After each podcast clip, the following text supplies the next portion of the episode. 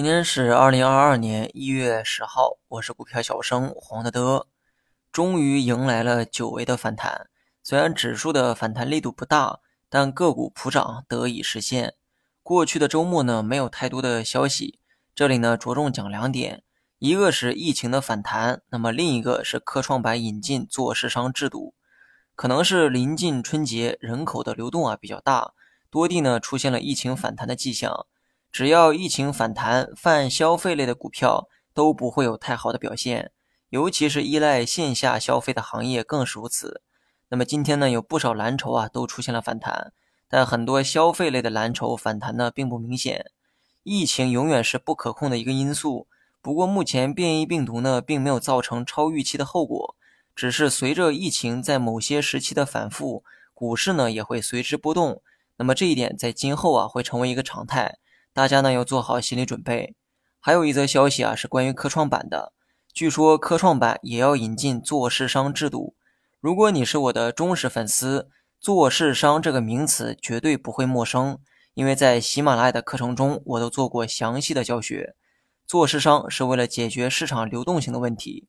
当你报价买入一只股票，如果此时没有足够多的卖方，很可能会出现买不进来的情况。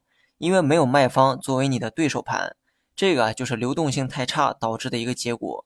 有了做市商以后，就能很好的解决这个问题。那么一般呢，做市商的角色都是由券商来做，他们呢大量买入市场中的股票。当遇到刚才说的尴尬局面的时候，做市商就会把他们手里的股票卖给你，这样就很好的解决了市场流动性的问题，可以做到盘活交易，并提高市场交投活跃度。消息呢利好科创板，也利好券商。虽然涨幅啊都不大，但利好的确是真的。只是这种利好啊，并不会直接影响基本面，毕竟这只是规则上的一个改善，并非改变了市场背后的价值。那么最后呢，说一下大盘，就像上周说的那样，多数人的亏损并不是因为手里的票不够好，而是市场出了毛病，导致多数人手里的票都在下跌。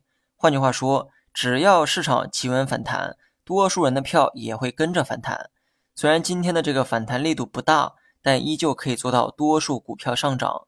投资最需要的就是长久的耐心和坚定的信仰，缺一个你都不可能成功。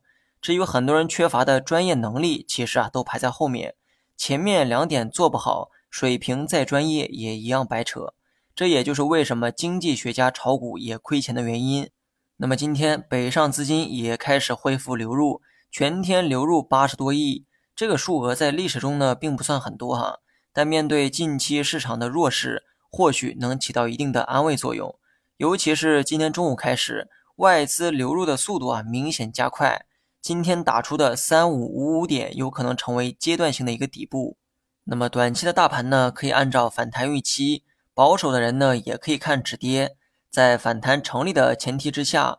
我估计呢，也就能维持个两天左右的时间，因为上周的跌幅啊实在太大，套了不少资金在里面。按照以往的经验来看，这种情况下的反弹很难直接收复失地，一般呢都是反弹一定高度之后再选择回撤，做二次探底的一个动作。